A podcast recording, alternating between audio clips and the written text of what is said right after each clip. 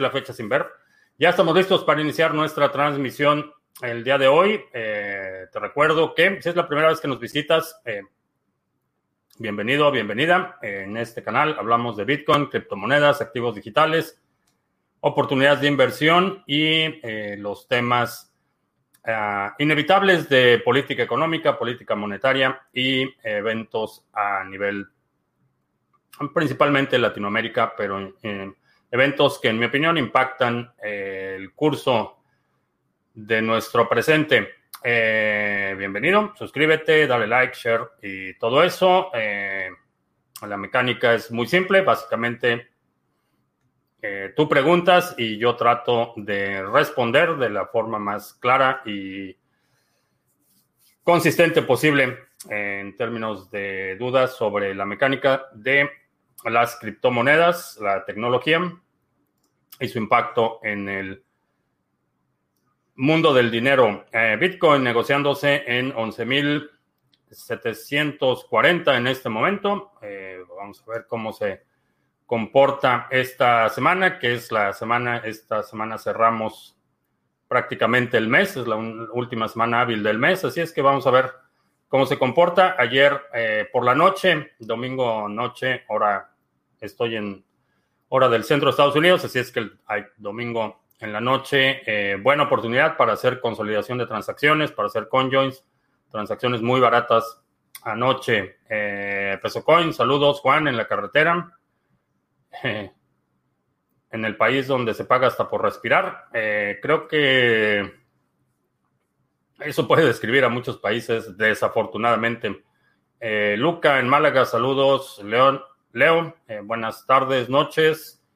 Eh, Alberdi en Biarritz, eh, que felicidades por la sesión de la estrategia. Sí, la verdad es que sesión muy productiva, proyectos extremadamente interesantes, buenas cosas sucediendo con ese grupo.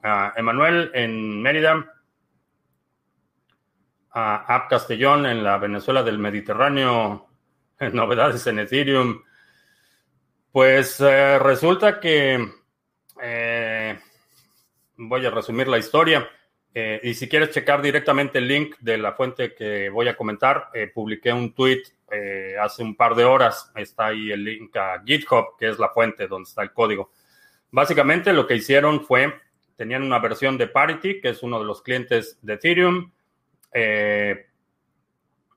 hicieron una copia de un eh, un árbol o un, segmento del código que no estaba listo para producción, lo pasaron como si ya estuviera listo, lo liberaron, lo publicaron y tiene un bug que impide eh, o que hace más bien que los nodos dejen de sincronizarse. Entonces, cuando un nodo no está sincronizado, básicamente eh, no tiene ninguna utilidad. Entonces, el problema es que eh, van a tener que revertir a la versión anterior a ese release. el release lo liberaron como la versión 3 de Parity, eh, basado en la versión 2.7 que no estaba lista para producción y ahora tienen que revertir a la versión 2.5. Eh, el problema de esa de revertir a la versión 2.5 significa que el nodo tiene que actualizar el software y el software se tiene que resincronizar desde cero.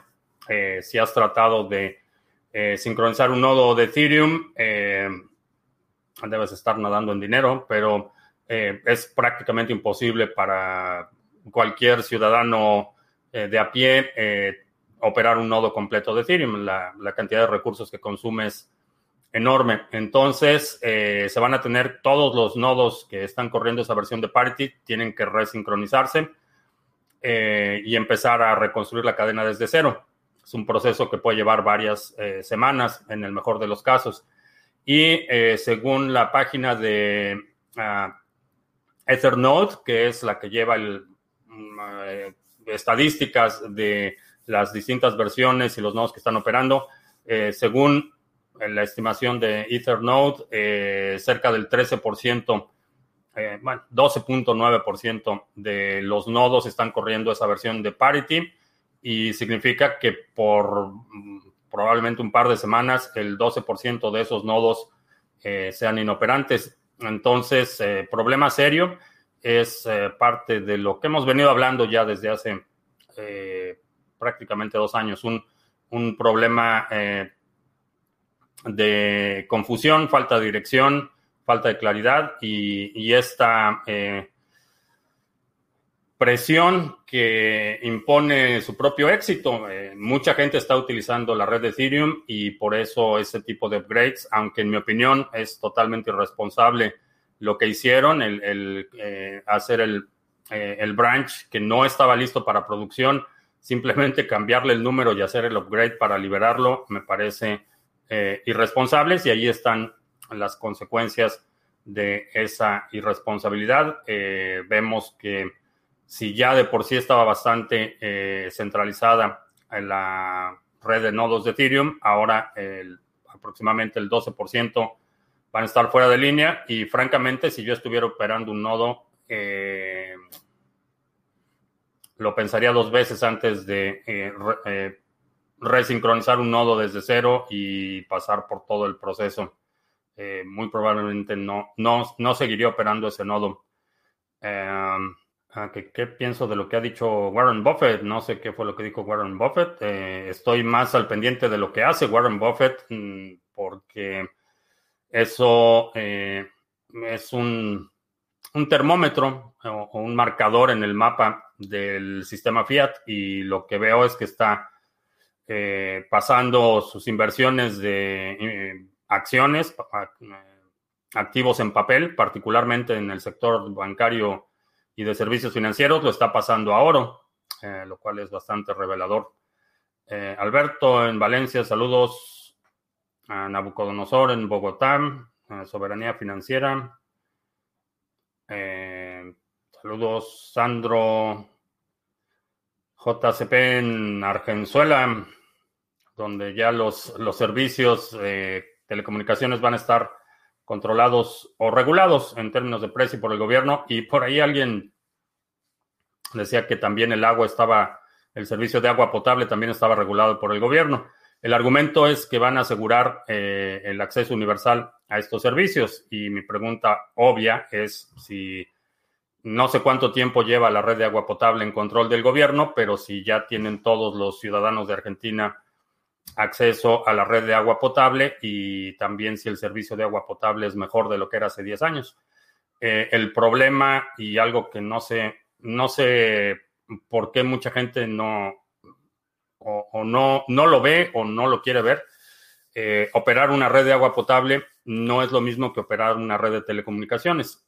La tecnología en la distribución de agua potable prácticamente no ha cambiado en los últimos 50 eh, años en términos de infraestructura, en términos de, medición para el cobro. Eh, no ha cambiado mucho en los últimos 20 años. los mismos eh, dispositivos para la medición de flujo que están instalados hoy en la mayoría de las redes de agua potable son los mismos que estaban hace 20 años. Entonces, no hay una presión como la tenemos en el área de tecnología y eh, telecomunicaciones. Entonces, comparar eh, la administración del Estado de una red de agua potable con una red de comunicaciones es totalmente absurdo. Y ya sabemos lo que pasa, el, proceso eh, cuando los gobiernos empiezan a poner límites estrictos en términos de precio, lo que sucede es que las empresas dejan de invertir.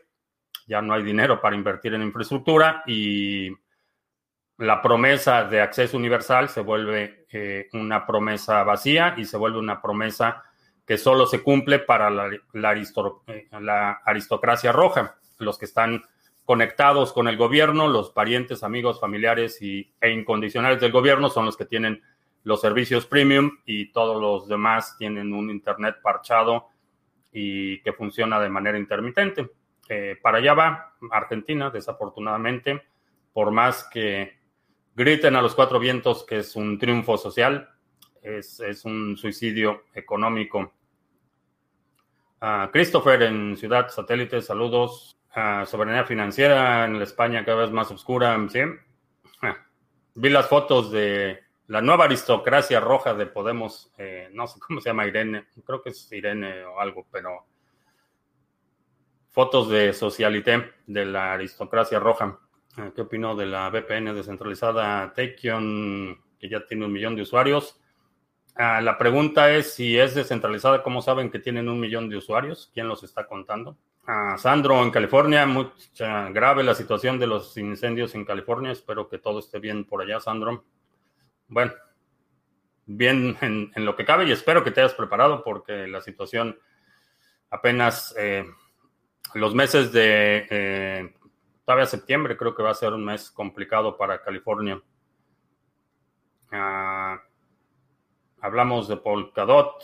¿Cuál es mi opinión? No sé, hablamos quién es. No he hablado de Polkadot, todavía no tengo una opinión formada de Polkadot. Pero mientras más me preguntan, más me hace sospechar porque vi por ahí un par de tweets de personajes que no me acaban de convencer. Ah, he referido que la deuda de impresión de dinero la pagaremos todo, todos y nuestra descendencia. ¿A qué te refieres con que la pagaremos? ¿Impuestos, productos caros? ¿O cuál sería el sablazo? Eh, los dos es, eh, la vas a pagar por la vía de la inflación, es decir, la erosión de tu patrimonio, y la vas a pagar por la vía de impuestos. Entonces, la, no hay, eh, mientras estés en el sistema fiat, no hay escapatoria pagas cuando consumes, pagas cuando ganas y, pagas cuando pagas. Entonces no hay, no hay escapatoria eh, si estás todavía eh, inmerso en ese, en ese sistema. Eh, la salida de emergencia es Bitcoin y mm, es urgente que, que, la gente empiece a tomarla.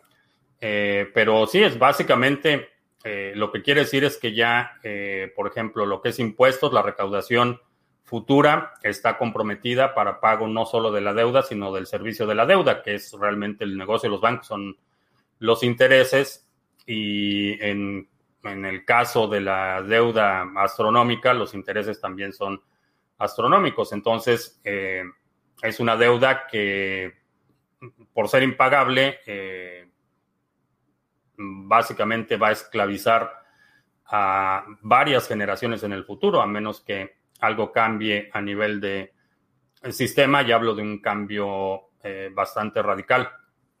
Pero sí, van a seguir eh, subiendo los impuestos, van a seguir creciendo la burocracia, va a seguir erosionándose el poder adquisitivo y cada vez vas a ganar menos y proporcionalmente cada vez vas a pagar más, cada vez vas a tener acceso a peores servicios porque la deuda, el, pago de la deuda y el pago del servicio de la deuda empieza a absorber cada vez más y tenemos un proceso que ya hemos visto en otros periodos en la historia, nunca al nivel de endeudamiento que, estamos viendo ahora, pero ese, ese proceso de empobrecimiento por vía de la, de la deuda, hay muchos casos de estudio en la historia reciente.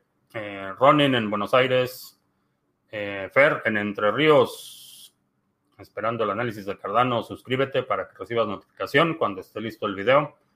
Eh, conozco la blockchain B Systems, Besis, ¿no? ¿Qué opino de la plataforma Invictus? Eh, no, vi el, no vi el video de Catalina. no tengo ningún dato. Lo único, por curiosidad, vi eh, quién era la empresa Invictus o dónde estaba establecida. Está establecida en las Islas Caimán, pero eso es todo lo que sé de ellos. Ah, Sandro, saludos. Ah, se puede seguir confiando en el Ledger a pesar del hackeo de información. Eh, no sé a qué hackeo te refieras específicamente. Hay varios vectores de ataque y cada uno de esos vectores de ataque requiere que tengas distintos precauciones. Eh, a final de cuentas, ah, y esto es algo que veo constantemente, eh, la gente espera un 100% de seguridad de garantía. Y cuando hablamos de tecnología, no, hay, no existe tal cosa, no hay nada que sea 100% seguro. Y eh, si crees tu perfil de, de, riesgo te hace suponer que eres susceptible a uno de esos ataques, debes de tomar medidas, pero tu perfil de riesgo va a ser distinto que el mío. Eh, mi patrón de uso es distinto que el tuyo, entonces eh, es por eso que eh, no, no, he sacado muchos tutoriales, por ejemplo, de, cómo hacer las cosas, porque prefiero enfocarme en discutir los principios, que te permitan tomar una mejor decisión. Entonces, más allá del titular o del sensacionalismo, que mm, prepárate, porque si crees que está todo lo que da el sensacionalismo, eh, no hemos visto nada todavía. Eh, va a haber una oleada de, información, eh, titulares alarmistas y lo peor que puedes hacer es ser reactivo a esa hipérbole y a eso, al sensacionalismo. Para protegerte de ese sensacionalismo, lo que necesitas es entender los principios en los que estamos operando. y, un principio básico es cuál es su patrón de uso. Si es un layer que eh, utilizas, por ejemplo, en redes que no son forks de Bitcoin, por ejemplo, no eres vulnerable al tipo de ataque en el que el atacante te puede engañar para que eh, asumas que, estés que estás mandando una moneda cuando realmente estás firmando una transacción en Bitcoin. Eh, ya había discutido cómo opera ese tipo de ataque, pero si por ejemplo en tu ledger no tienes ninguna moneda que sea fork de Bitcoin, ese no es un vector de ataque que te debería preocupar demasiado. Eh, si tienes muchas o varias monedas que son forks de Bitcoin y tienes muchos movimientos en, esas redes, eh, muy probablemente tu, tu nivel de riesgo es mayor y a lo mejor sí necesitas tomar alguna medida. En cuanto al hackeo, eh, la información del layer no se puede extraer. Eh, te pueden engañar para que tomes alguna acción. Eh, ese es un ataque de ingeniería social. por eso los hábitos son importantes en términos de los procesos que seguimos o los protocolos que tenemos para proteger nuestras transacciones. para la mayoría de los usuarios, Simplemente con que verifiques dos veces una transacción antes de firmarla, eh, es un entorno bastante seguro y mucho más seguro que una computadora o un teléfono, por ejemplo. Eh, Max en Tamaulipas, saludos. El video del Fondo Monetario Internacional, al, parecer ya les toca aceptar las criptomonedas. Eh, no, es un engaño. Eh, promueven la idea de la criptomoneda, pero lo que vas a tener es un Europetro, va a ser una moneda que ellos controlen, una red federada en la que los validadores puedan eh, congelar fondos, revertir transacciones, no van a capitular a ceder el control de la, ah, ni de la política monetaria ni de la emisión de dinero. Eh, cualquier persona que crea que simplemente se van a dar por vencidos está gravemente equivocada. Eh, hay un ejemplo muy un par de ejemplos recientes. ¿Qué es lo que pasa cuando eh, te opones a utilizar la moneda eh, que está respaldada por ejércitos? pregúntale, pregúntale a Gaddafi cómo le fue. Entonces, sé que hay mucha gente que está promoviendo ese video en tono celebratorio como si ya hubiéramos ganado, pero la realidad es que todavía falta mucho. Eh, creo que eh, mucha gente en el sector financiero entiende la inevitabilidad de las criptomonedas, pero van a pelear hasta el último centímetro para mantener el control y parte de mantener el control es mantener el control de la narrativa.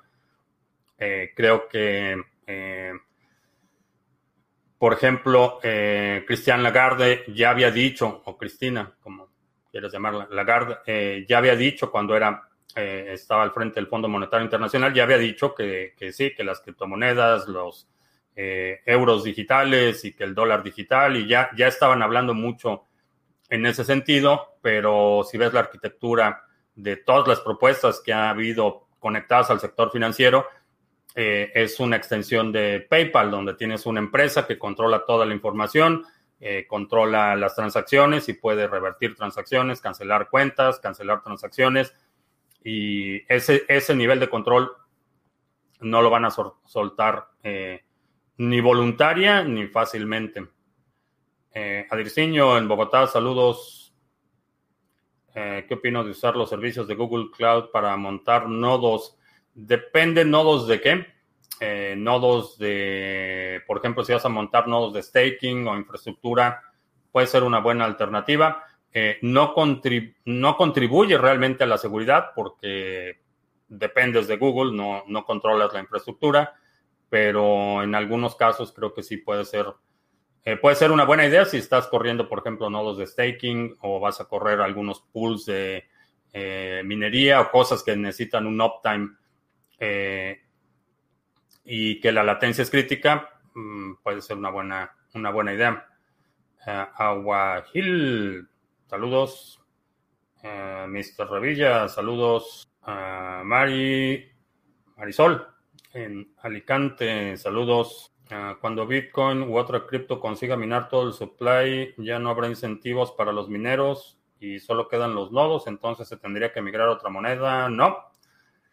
Cuando se deje de minar, bueno, cuando se haya minado todo el Bitcoin, que va a ser en el año 2140, eh, puede, Puede variar algunos meses si se acelera o se retrasa el intervalo de 10 minutos entre bloques, pero aproximadamente el año 2140 se van a minar los últimos bitcoins.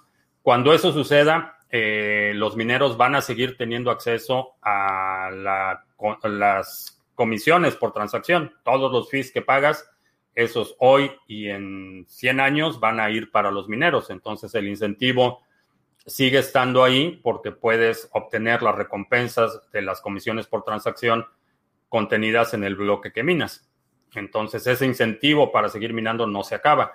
Eh, y, lo que hemos observado en los últimos dos halvings, en este último particularmente, es que vemos como la curva de Coinbase, que es el nuevo Bitcoin que se crea en cada bloque, y la, eh, el volumen de transacciones y comisiones eh, están eh, yendo en direcciones opuestas. Entonces, los fees de transacciones van subiendo y los, el Coinbase va bajando. Va a llegar un momento en el que los fees por transacción superen el incentivo de el Coinbase o los nuevos bitcoins que son minados.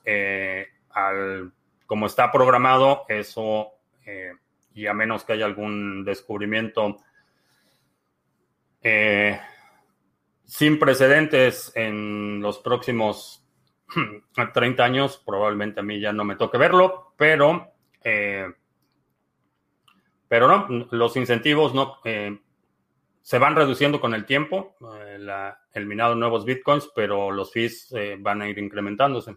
No quiero bitcoin para sacar el dinero de mi país, quiero bitcoin para sacar a mi país de mi dinero. Exactamente. Hegels en la Venezuela, en la que la corrupción se llama un acto heroico. Eh, es un... Bueno, por si no te habías enterado, la, semana pasada publicaron un video del hermano del actual presidente de México recibiendo bolsas con dinero en efectivo eh, y el presidente salió a decir que eso no era corrupción, que eran contribuciones a la causa. Eh, la lectura va más allá de algo que ya todos sabíamos y, quienes lo, habían estado negando ya, la verdad es que ni cómo, ni cómo justificarlo y realmente sospecha de quien todavía lo defienda. Pero el problema va mucho más allá, ese es, solo...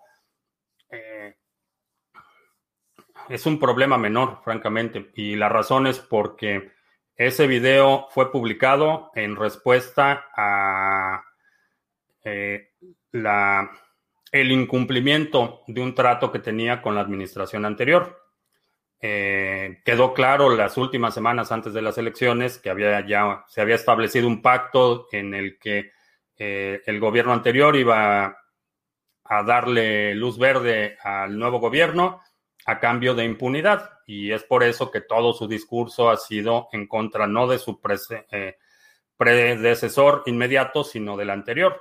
Entonces, toda la atención iba hacia dos administraciones anteriores y el inmediato anterior, ni, con el eh, ni con el pétalo de una rosa había sido tocado. Eh, ya sabes quién en su al más puro estilo que construyó su carrera, les dio una puñalada por la espalda con la detención de Lozoya. Eh, eh, básicamente rompió el pacto que tenía con la administración anterior. Y eso es problemático y vamos a ver una a luz, una luz de nuevos videos y evidencias de corrupción de este presidente. Pero ese no es el problema mayor. El problema mayor es que si así le está yendo cuando rompió su pacto con el expresidente, ¿qué es lo que va a pasar cuando se vea obligado a romper su pacto con el narco? ¿Qué es lo que va a pasar cuando el, el presidente, ya sea que continúe el agente naranja aquí en Estados Unidos o el nuevo presidente, necesite un golpe mediático en contra del narco para justificar incremento al presupuesto de las agencias federales y necesiten un golpe al narco en México. ¿Qué va a pasar cuando rompa ese pacto? Y, el problema es que eh, sin saberlo, eh, su ignorancia e incompetencia lo hizo eh, ponerse en un callejón sin salida. Y está en ese callejón sin salida. Por un lado, ya la evidencia va, va, a seguir saliendo, actos de corrupción, todos los que están en su entorno inmediato van a salir embarrados y ese va a ser un problema, lo va a debilitar, pero ¿qué va a pasar cuando tenga que ver que romper su pacto con el narco? Pobre México. Uh, Williams en Cimitarra, saludos. Eh, Hong Kong se dio la noticia por medio de la portada de su periódico Apple y con la frase Bitcoin no te abandona. En México alguien podría crear un token, por ejemplo, MEX, para incentivar la adopción de criptomonedas y ofrecer un supply equivalente a la población del país. ¿Qué opinó de esa idea? Ha habido varios intentos de hacer algo así. Eh, el problema que le veo a las eh, monedas nacionales o, vinculadas a la identidad nacional es que eh, primero ya van de salida. creo que la próxima superpotencia no va a ser un país, va a ser una corporación con un ejército privado. Creo que esa va a ser la siguiente superpotencia. Y eh, como nunca en la historia, quizá la excepción sería la Compañía de Indias eh, en el periodo expansionista británico, pero fuera de eso no se me viene a la mente ningún, eh, ninguna instancia en la historia en el que el poder de, de una sola compañía eh, superara por mucho el poder de no solo un país, sino de muchos países. Entonces, creo que el siguiente superpoder va a ser una entidad, una corporación o una entidad privada, no va a ser un Estado nación como lo que tenemos hoy. Esa va a ser, creo que, la siguiente superpotencia. Pero volviendo al asunto de las monedas nacionales, primero, el, el, concepto de identidad nacional es un concepto que está en una profunda crisis. Eh, vemos una enorme fragmentación y tribalización en todos los países, eh, eh, ímpetus secesionistas en lugares donde históricamente los había habido, esos continúan, pero lugares donde era un tema tabú, ya empieza a haber discusiones y llamados a, fracturas y secesiones, por un lado. Por otro lado, la lógica de incentivar la adopción es, eh, o, la barrera de entrada va a ser la misma que tenemos hoy con todas las monedas que ya existen.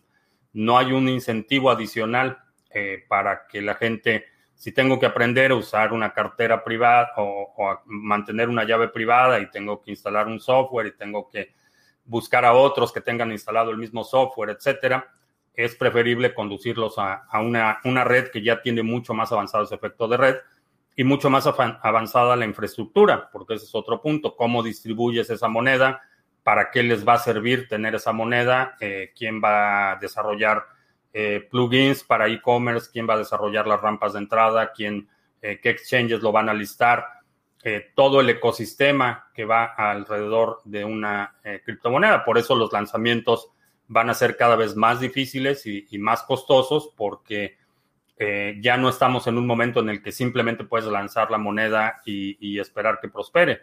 Tienes que lanzar la moneda con infraestructura y ahí es donde está el reto. Eh, por otro lado, eh, por la misma razón que las monedas soberanas están en declive, en una economía como la que estamos viviendo, yo privilegiaría un dinero que es agnóstico de la identidad nacional y que puede ser reconocido y utilizado en Venezuela del Norte, en Venezuela del Sur, en la Venezuela del Mediterráneo o, en Nueva Zelanda, si es necesario. Ese es, eh, creo que ahí se puede tokenizar o incentivar la, el proceso de aprendizaje. definitivamente lo puedes hacer, pero le veo desventajas. Y la otra es que el equivalente al supply de la población del país, la población del país cambia constantemente y cambia un ritmo que eh, se puede inferir en términos generales, pero no lo puedes precisar. Eh, Joey en Francia, saludos. Eh, Leonel en Maracay. Uh, Nahuatl en Tlaxcala, saludos. Ah, cuando compré Bitcoin me dijeron que va de la mano con blockchain. Si no, no funciona. ¿Qué pienso? Eh, blockchain es un subproducto de Bitcoin. Hasta antes de Bitcoin el concepto de blockchain no existía. Eh, hay mucha gente que lo presenta como si fuera una innovación o una solución por sí misma, pero realmente por sí misma no es una, no es una solución, es simplemente una estructura de datos que es lenta y costosa y está diseñada para ser lenta y costosa. Eso es lo que mantiene el nivel de seguridad que tiene Bitcoin. El hecho de que eh, tengas intervalos de bloques de 10 minutos te permite que haya una sincronización completa de la red. Eh, reduces considerablemente la posibilidad de que haya una red secundaria o que tengas forks o bloques perdidos o bloques inválidos. Y eh, el hecho de que sea distribuida te permite que haya muchas personas en este punto ya millones de personas verificando cada bloque y cada transacción. Entonces, eh, blockchain es un subproducto eh, de Bitcoin, pero por sí mismo tiene algunas aplicaciones, pero antes de Bitcoin no existía blockchain. Por el nuevo McAfee. Eh, no lo sé, es un personaje bastante popular en el sector de los mercados financieros, pero no, que yo sepa no tiene ningún mérito ni siquiera técnico, por lo menos McAfee fundó una compañía antivirus, mm, lo cual no quiere decir que sea el experto en ciberseguridad que se asume, pero ah, ¿cuáles son las buenas prácticas en la gestión de un nodo? Eh, ah, básicamente Depende de qué nodo estés hablando. Si es un nodo de Bitcoin, eh, lo único que necesitas hacer es ir uh, sanitizando eh, la lista de peers a los que te conectas y mantenerlo actualizado. Realmente fuera de eso, eh, no requieres demasiada gestión. lo vas actualizando en la medida que hay nuevas versiones disponibles. Vas, monitoreas quiénes son los peers a los que te estás conectando eh, es más la administración como administrarías un, servidor si estuvieras a cargo de la administración eh, de un servidor, eh, pero quizá la más importante sea mantener el software actualizado. Ah, me gustan los Simpson. hace mucho que no los veo, pero sí, tienen buenos episodios. ¿Qué puede ser mejor para el futuro? ¿Ingeniería en sistemas o ingeniería de software? sistemas porque te da la ventaja de la arquitectura. Eh, lo había mencionado en días anteriores y recordatorio para quienes quieran eh, iniciar carrera en el sector de la tecnología, eh, particularmente en el ámbito de la informática, auditoría de contratos inteligentes y la rama de ciberseguridad. leí un reporte el domingo, ayer, sobre el déficit de eh, ingenieros capacitados en el área de seguridad. Eh, las compañías, las más importantes, están desesperadas porque no encuentran gente capacitada eh, para el tema de ciberseguridad. Así es que son dos oportunidades para, que, para quienes quieren entrar al sector. Ah, si quiero tener mi Bitcoin en hold, ¿cuál sería el seminario para tomar que me produzca algo? Eh, si vas a tener Bitcoin en hold, no te va a producir más que la apreciación. Eh, si quieres generar flujo de efectivo, checa el seminario de cash flow. Eh, pero quiere decir que vas a diversificar tu hold. no va a ser solo Bitcoin, vas a tener que agregar otras cosas que son las que te producen flujo de efectivo, si eso es lo que te interesa. si no, la apreciación de Bitcoin, en mi opinión, para mucha gente va a ser más que suficiente. Creo que en 30 años será muy diferente si Bitcoin es la moneda hegemónica. Eh, no puede ser moneda hegemónica. Puede ser la reserva dominante, pero no va a ser hegemónica porque no tiene eh, no tiene forma de obligar a nadie a que lo use. Es, eh, seguirá siendo de adopción voluntaria y parte del poder hegemónico es tienes una ventaja que te permite mantener esa ventaja y, aprovechas eh, generalmente la fuerza militar para mantener esa hegemonía. Y en el caso de Bitcoin, Bitcoin no tiene un ejército, Bitcoin no tiene forma de obligar a nadie a hacer nada. Entonces, eh, no creo que se vuelva hegemónica. Puede ser que se vuelva una moneda de reserva importante, pero no creo que vaya a haber un momento en el que sea hegemónica. Ah, en el seminario de trading básico, quería entender que el capital que riesgo es en cada trade y aún si hago varios trades simultáneos, del capital que tienes, eh, mantén el, el, riesgo en el rango según tu apetito de riesgo, pero ese, ese rango incluye todo lo que tengas a riesgo en un momento dado. Eh, si tienes trades simultáneos, eh, se reduce el monto de cada trade. Sería interesante que pueda colocar fijo en pantalla las plataformas. No sé a qué te refieres con fijar en pantalla las plataformas. Er dice que muy bueno el curso de trading básico, ahora probar la metodología. Ah, si tengo mil dólares, ¿me conviene hacer 10 trades de 100 o es mejor un solo trade con todo el capital? Eh, veo la... ¿Ves las... Eh, básicamente las oportunidades y eh, si empiezas a forzar los trades, vas a perder tu dinero. Es algo que he dicho en varias ocasiones. Eh, si la, tienes la señal de entrada o la alerta y tienes la confirmación, abres tu trade con lo que en ese momento tengas. Eh, y una vez que cierras ese trade, te vas al siguiente. Eh, no busques administrar en, en, términos de números de trades o montos de entrada. sigue la metodología. Ah, las plataformas en las que transmito. estamos en vivo en Facebook, Twitch y Periscope en este momento. Ah, cuando la bolsa de Estados Unidos caiga, BTC subirá o bajará. Eh, cuando empiece el pánico, creo que vamos a ver una ligera bajada y después, en cuanto la gente se, se empiece a dar cuenta que no hay otro refugio, eh, creo que se va a disparar el precio. Ayer mi hija de 11 años me hizo una pregunta interesante para la que dudé contestar. Si me dieran a elegir estar un día en el año 2010 para comprar Bitcoin, un día en el año 2140 para ver qué tan importante es BTC. ¿Qué elegiría? Yo que elegiría eh, llegar al 2140. Es, bueno, estar, atestiguar en el momento que se mine el último bloque con el último Bitcoin, eh, atestiguar eso creo que tendría para mí, desde el punto de vista profesional eh, y de satisfacción, mucha más recompensa que volver al 10.010 y comprar un Bitcoin o mil Bitcoins o un millón de Bitcoins o lo que fuera. Atestiguar lo que suceda en el último Bitcoin minado creo que sería más, más satisfactorio para mí.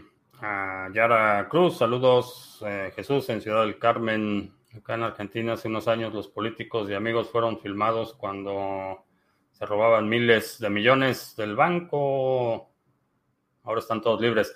Eh, sí, no, el asunto de, robarse dinero y la corrupción rampante y todo eso, eh, vaya, no es, no es nada nuevo y es algo que se ve en todos los políticos, en todos los países. El problema, eh, lo, lo, preocupante es que al gobierno de Venezuela del Norte, ese era el único valor que tenían, era lo único que les quedaba, era su supuesta honestidad eh, abiertamente dijo que privilegiaba honestidad sobre competencia, por ejemplo. Eh, entonces ya no ofreció un gobierno capaz, no ofreció un cambio eh, realmente de ninguna, de ninguna, ningún plan específico para introducción de mejoras. Lo único que le quedaba, su única aura de elegibilidad era que era honesto. Eh, ese era lo único que le quedaba. Ya la, incompetencia, ignorancia, estupidez, corrupción, ya no le queda nada, ya eh, le, desinflaron su burbuja. En prácticamente todos los gobiernos sabemos que, aunque digan que son honestos, son corruptos y sabemos que eh, se van a robar lo más que puedan, pero por lo menos en muchos casos había cierto nivel de competencia para mantener el, el país medianamente funcionando.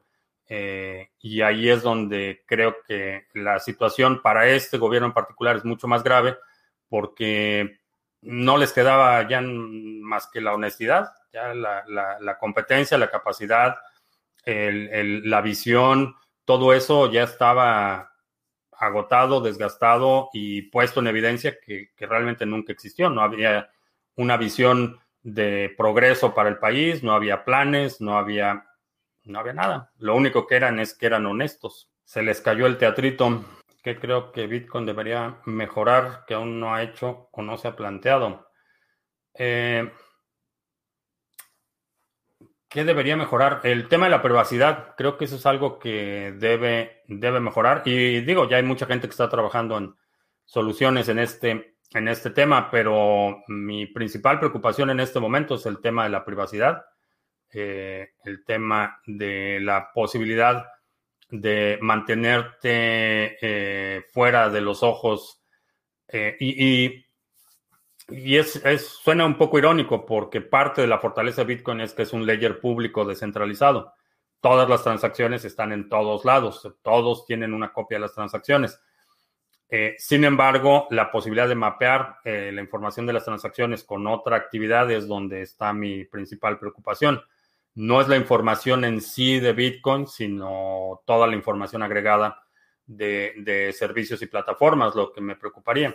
Entonces, eh, poder eh, poner un escudo, digamos, alrededor de eso creo que sería importante. Y repito, no será probablemente a nivel de protocolo en la primera capa, pero sí eh, soluciones de segunda y, tercera capa para la privacidad. En la Venezuela mediterránea, en Cataluña, van a sacar un nuevo impuesto a las emisiones de CO2 de los turismos. Las emisiones de CO2, o sea que por expirar te van a cobrar. Ah, me da la impresión de que Trump coge fuerza en la comunidad latina. ¿Cómo lo ves? No sé en qué planeta, pero Definitivamente hay un, hay un sector minoritario, pero eso de que coja fuerza, ¿qué perfil profesional o académico, en mi opinión, debe tener alguien que quiera ser auditor de contratos inteligentes? Eh, necesitas, necesitas ser eh, o tener experiencia programando o aprender a programar.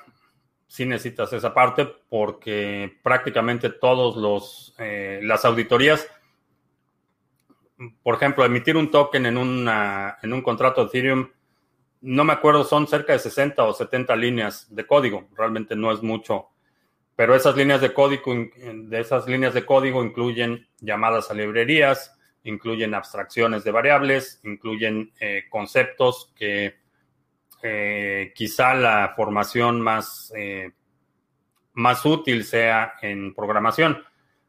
Hay otras, por ejemplo, actuaría si el contrato es extremadamente complejo en términos de las variables que determinan, por ejemplo, el ritmo de emisión o las variables que determinan si es un contrato que te va a producir un interés, por ejemplo. Todas esas fórmulas necesitan estar verificadas y definitivamente si eres programador, ingeniero en sistemas, alguien con credenciales en, eh, avanzadas, por ejemplo, en matemáticas o criptografía, son perfiles que eh, serían útiles. Obviamente, depende de, de, qué tipo de contrato es el que estás auditando. Ah, creo que Kim Jong-un va en camino de liderar el cosmos. Pues es el 2020, así es que cualquier cosa puede pasar este año. Ah, Eric en San Juan, saludos. O sea que la gente de Peña Nieto tomó sus precauciones. Ya saben que ya sabes quién no tiene palabra y puede ser cualquier ocurrencia. Sí, y em, fue lo que pasó y, realmente vaya, cualquiera que anda metido en esos menesteres eh, sabe que necesitas tener ciertas garantías. Y obviamente, eh, digo, cualquier persona que haya observado, y ni siquiera con la cercanía que, que tendrían eh, los funcionarios, gente involucrada en el ojo del huracán, simplemente un observador externo, quien haya observado la trayectoria política de ya sabes quién, sabe que es alguien que no tiene palabra, que ha apuñalado por la espalda a cuanta gente la lo, ha apoyado, eh, que ha destruido cuanta, institución eh, ha cruzado por su camino. Entonces, no se necesita ser un genio de la política ni necesita ser Maquiavelo para darte cuenta que es un eh, que, es, que es traidor, que no tiene palabra y que no puedes confiar en él. Entonces, vaya, hasta para hasta para venderle un coche le pediría garantías de otras historias de Bitcoin en el 2140. No sé, porque dijeron que era un solo día en el 2140, entonces a lo mejor no me va a dar tiempo de hacer mucho en un día, pero atestiguar eso sí sería importante. ¿Cómo es posible guardar una gran cantidad de BTC de forma segura? Por ejemplo, MicroStrategy, usar muchos layers o un sistema especializado. Eh, hay sistemas eh, complejos que te permiten, eh, por ejemplo, hacer multifirmas, otros esquemas de seguridad que obviamente a medida de que se incrementa tu riesgo, tus medidas de seguridad van a, van a ser más grandes. No es lo mismo si tienes que proteger un negocio de una panadería, no va a tener los mismos de requerimientos de seguridad que va a tener un banco, por ejemplo. Entonces, si tienes Bitcoin y solo tú usas el Bitcoin, tus requerimientos personales no van a ser los mismos que una institución que tiene, eh, bueno, 250 millones de dólares en Bitcoin. Sus esquemas de seguridad son mucho más sofisticados. Eh, voy a tener un ingreso y me gustaría mucho invertir en nada. Me gusta mucho el proyecto y no lo tengo aún. Sería una buena inversión. Si es dinero que no vas a necesitar de forma inmediata, creo que sí. Eh, creo que sí sería una buena idea poner dinero en ADA y eh, ponerlo a trabajar. Ah, ¿De qué sirve el checksum? Si un hacker es capaz de subir un archivo falso, ¿no sería también capaz de alterar el checksum para que coincida con el archivo malicioso? No necesariamente. Eh, generalmente el checksum lo obtienes de dos fuentes diversas. Eh, es como haces la verificación. En un caso extremo, sí, podría falsificar el checksum.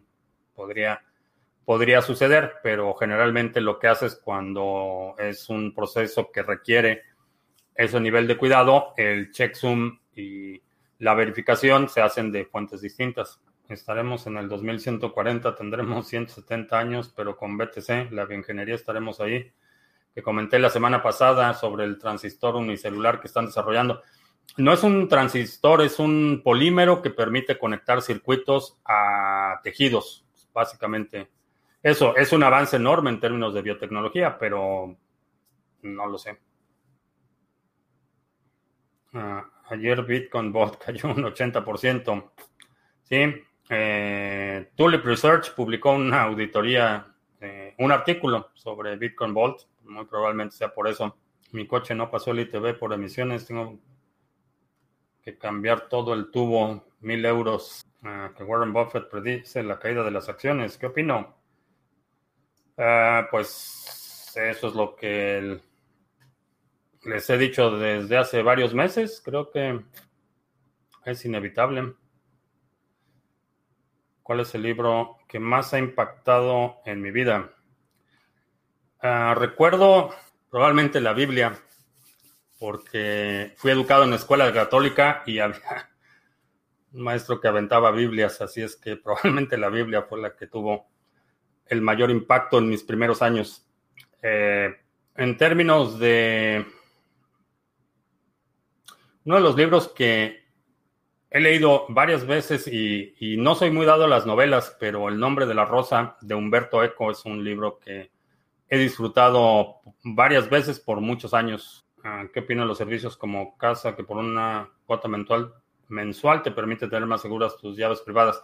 Lo que hace, bueno, tiene varios niveles de suscripción casa. uno de ellos te permite que ellos tengan una llave, una copia de una llave privada cuando tienes una firma 2 eh, de 3 o 3 de 5, por ejemplo. Eh, es, puede, ser, puede ser bastante útil. Las multifirmas se pueden guardar en varios dispositivos. Um, Ledger, por ejemplo. Puedes crear una cartera multifirmas. La forma más fácil de hacerlo es en Electrum. Creas la multifirmas y esa multifirma puede ser la firma de, por ejemplo, cuatro Trezors y una computadora, dependiendo qué, tan complejo necesites el sistema o puede ser tu Trezor, tu computadora y tu tablet, o, puede ser la computadora de tu casa y la computadora de tu oficina, distintas combinaciones. Ah, ya casi terminamos y no he hecho los anuncios de veras. ¿Qué es Bitcoin? Mini curso gratuito, 10 lecciones vía correo electrónico para que aprendas los fundamentos de Bitcoin, que no te engañen eso de que Bitcoin y blockchain y todo eso, aprende los fundamentos aquí en este mini curso gratuito. Te enseño qué es Bitcoin, cómo funciona la blockchain, por qué se tiene que minar, cómo se mina. Y aquí está el temario del curso. Si quieres ponerle pausa al video, eh, simplemente te registras y empiezas a recibir tus lecciones. Una nueva lección cada día. Intercambios cripto a cripto con comisiones bastante competitivas. Proyecto que tenemos en colaboración con CoinSwitch. Lo puedes utilizar de forma anónima, no te tienes que registrar simplemente usando las eh, direcciones de recepción y envío de los activos que vas a intercambiar. Y en algunos países sí te permite hacer compras con tarjetas de crédito o débito. Eh, si seleccionas esta opción, asume que la transacción no va a ser anónima, pero es una forma conveniente de aprovechar movimientos de corto plazo si vas a hacer compras eh, programadas cada, digamos, cada semana o cada dos semanas que recibes tu salario, vas a comprar algo es una buena forma de hacerlo. Y eh, en seminarios tenemos una oferta eh, de, una oferta, una eh, librería, no, no una librería, un, una selección de temas importantes para quienes estamos involucrados en el sector de las criptomonedas. planes de acción y estrategias, seminarios de trading, trading automatizado, eh, el seminario básico de trading, que la verdad es que eh, es un seminario que le ha ayudado a mucha gente a entender y a poner en práctica una metodología de trading. Cash flow para quienes quieren incrementar eh, su portafolio y aprovechar las oportunidades en el sector, cash flow y criptoactivos, temas de seguridad, cómo mantener tus criptomonedas. Así es que checa en criptomonedas.com tv.com diagonal tienda. Ahí están los seminarios y también eh, todos los videos están disponibles en Library. Eh, son 760 videos, eh, según el reporte de ayer. Aquí publicamos nuestro resumen semanal. Cada domingo publicamos un resumen semanal con los temas más gustados de la semana y publicamos el de ayer. Está eh, también los criptominutos, que son pequeños segmentos explicando temas específicos. Están disponibles ya en Library. Así es que eh, chécalo. Eh, si te registras en Library, te puedes suscribir al canal. Y esos son los anuncios. Uh, en Rumania. Ah, bienvenido, bienvenida.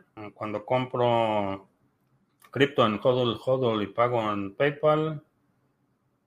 ¿Qué riesgo corre la relación a Lolita? Si vas a pagar en PayPal, asume que esa transacción está siendo reportada eh, porque estás poniendo ahí un intermediario. Eh, si es una transacción que eh, vas a pagar, por ejemplo, mediante una transferencia bancaria, depende mucho del monto y de la cuenta en la que vas a hacer la, transacción. Hay, hay, algunas otras consideraciones. Si vas a utilizar PayPal, eh, asume que la transacción va a ser reportada.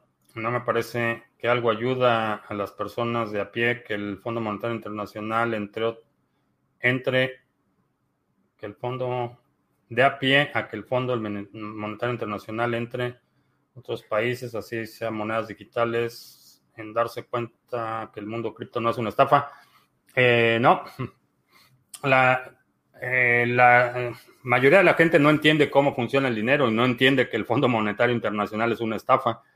Entonces, quienes le atribuyen credibilidad a lo que dice el Fondo Monetario Internacional no están poniendo atención y muy, probable no, no, muy probablemente no sean candidatos inmediatos para acelerar la adopción.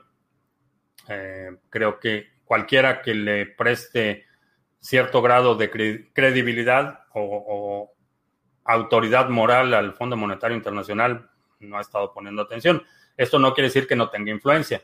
Eh, el impacto que tienen las decisiones eh, del Fondo Monetario Internacional, las medidas que impone a los gobiernos tienen un impacto real, pero de eso a que tengan una eh, credibilidad o, autoridad para validar eh, el mundo cripto, francamente prefiero, prefiero que el mundo no tenga ese tipo de validaciones. Ah, ¿Qué rendimiento da el staking de ADA en seis meses? Eh, el anual, si no mal recuerdo, está alrededor del 5 ah, o 6%. Eh, Estados Unidos no necesita el Fondo Monetario Internacional. Eh, realmente no contribuye, contribuye bastante el Fondo Monetario Internacional, pero el Fondo Monetario Internacional no es un, contrario a lo que mucha gente piensa, no es un, eh, no es el UNICEF del mundo financiero. El Fondo Monetario Internacional es un banco privado y quienes contribuyen al financiamiento de proyectos son los bancos, los mismos que controlan otros bancos eh, centrales y, el cártel bancario internacional son los que operan el Fondo Monetario Internacional. Pero no, Estados Unidos es, es contribuyente neto a los fondos del Fondo Monetario Internacional. Uh, Cardano, que 5.5% anual es el estimado para Ethereum. Estados Unidos tiene la Reserva Federal, no necesita el Fondo Monetario Internacional. Eh, no, lo, que, lo que tiene eh, Estados Unidos es el ejército. El Fondo Monetario Internacional no ha sido más que un instrumento del cártel bancario para extraer recursos y riqueza de los países a los que les da préstamos. Los préstamos del Fondo Monetario Internacional no son, eh, no son dádivas, no es algo que venga sin condiciones. Generalmente ponen condiciones y generalmente esas condiciones implica que se abra la puerta a la dilapidación de los recursos locales. Entonces, cuando el Fondo Monetario Internacional te presta dinero, eh, no es un cheque en blanco. Eh, te presta dinero, pero a cambio de ese préstamo, por ejemplo, si es un préstamo para infraestructura, vas a eh, estar obligado a contratar a las empresas que ellos te digan, a comprar los materiales que ellos te digan, eh, eh, hay una serie de condiciones eh, que están vinculadas cuando es infraestructura, cuando son rescates para sostener, por ejemplo, las reservas de un país. Esos rescates generalmente vienen con condiciones como reducción de déficit, recorte de servicios sociales, privatización de empresas o de bienes públicos, concesiones de minería, extracción de recursos etcétera. Entonces, el Fondo Monetario Internacional no es, no es la cruz roja del mundo financiero. Un país que no, no puede decir que no quiere pagar al Fondo Monetario Internacional. ¿Qué le pasa? Eh, lo invaden, desestabilizan al gobierno y ponen un gobierno a modo que sí pague dócilmente. ¿Por qué, alguien debería, ¿Por qué debería a alguien interesarle hacer trading en futuros de BTC, por ejemplo? al ciudadano promedio no le debería interesar hacer trading de futuros. La razón por la que haces trading de futuros es porque puedes ganar dinero. Pero el trading de futuros eh, también se utiliza, y ese es uno de los usos más comunes, es como, como un hedge, como una salvaguarda para cubrir las posibles pérdidas de otras, de otras posiciones. Mm, si Argentina no paga al FMI, debe entregar la Patagonia.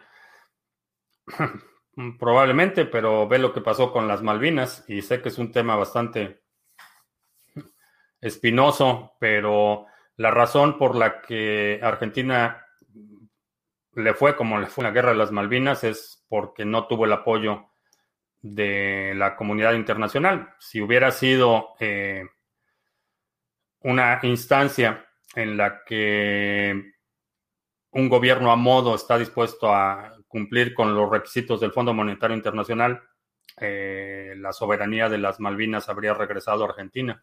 No regresó precisamente porque no había la disposición del gobierno local. Y bien, pues con eso terminamos. Ah, te recuerdo que estamos en vivo lunes, miércoles y viernes, 2 de la tarde, martes y jueves, 7 de la noche. Eh, si no te has suscrito al canal, suscríbete, dale like, share y todo eso. Eh, también, si estás viendo este video en Library o en TrueSpeak, deja un comentario aquí abajo con la marca de tiempo si quieres proponer alguno de los temas de hoy para nuestro resumen de la próxima semana. Y qué otra cosa. Eh, ya, por mi parte es todo. Gracias. Ya hasta la próxima.